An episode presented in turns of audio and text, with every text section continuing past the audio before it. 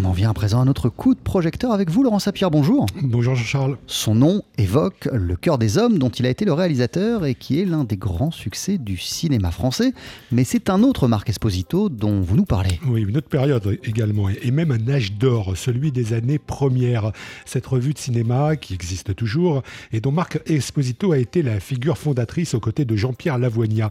Un parcours qu'il raconte avec bonheur dans un livre, Mémoire d'un enfant du cinéma, les années premières, en souvenir d'un magazine donc euh, décomplexé, joyeux et qui dans les années 80 a éduqué toute une génération dans son rapport aux salles obscures. Avec apparemment un seul mot d'ordre, j'aime les comédiens. Voilà du Aznavour tout en chaleur humaine lorsqu'il s'agissait à l'époque et sans jamais tomber euh, dans les potins de sublimer l'aura euh, d'Isabelle Adjani, l'éclat lumineux de Miu Miu ou encore la légende tragique de Patrick Devers. Mais ces années premières, ce sont surtout les années de Pardieu. On écoute Marc Exposito. Je n'ai jamais rencontré quelqu'un qui n'a pas aimé Depardieu. Tous les gens qu'il rencontrait étaient euh, bluffés, euh, renversés par sa singularité, par sa puissance. C'est quand même un mec qui existe à un seul exemplaire. Et quand il avait entre donc 30 et 40, 45, euh, pendant cette période-là, il tournait avec les plus grands metteurs en scène, trois ou quatre très beaux films par an.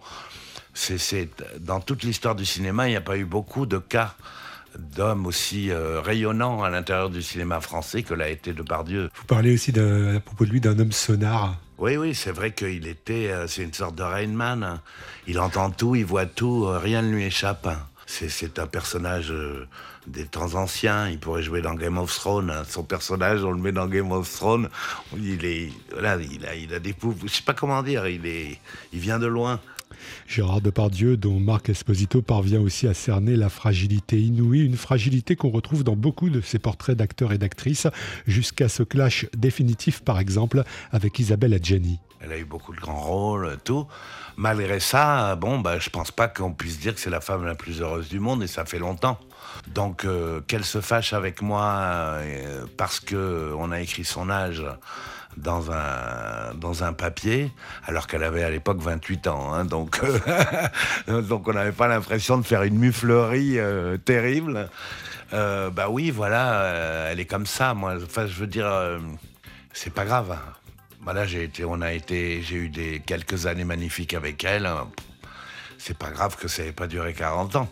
Beau passage également dans le livre sur les humeurs plus que volatiles de Coluche ou encore sur l'éclosion de Christophe Lambert. Le livre d'ailleurs s'arrête au moment où Marc Esposito, qui a été viré de première et, qui crée Studio Magazine, euh, va mettre à la une de Studio Magazine justement Christophe Lambert à l'affiche du Sicilien euh, de Michael Cimino. Le film sera tellement mauvais euh, bah, qu'il sera fatal à son acteur principal. Dans le cas de Christophe Lambert, il a d'abord eu une période de chance hallucinante en tournant à la suite euh, Greystoke, Subway, euh, Highlander, euh, Parole et musique. Ça a été quatre films qui l'ont fait adorer du public. Et celui qui, amorce son déclin, tous les acteurs de la planète seraient allés à genoux à Los Angeles sur des graviers pour le faire.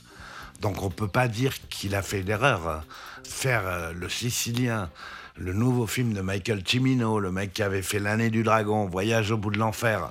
Il n'y a pas un acteur au monde qui aurait refusé le rôle.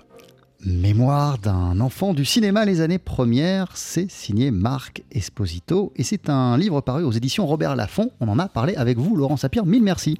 À bientôt.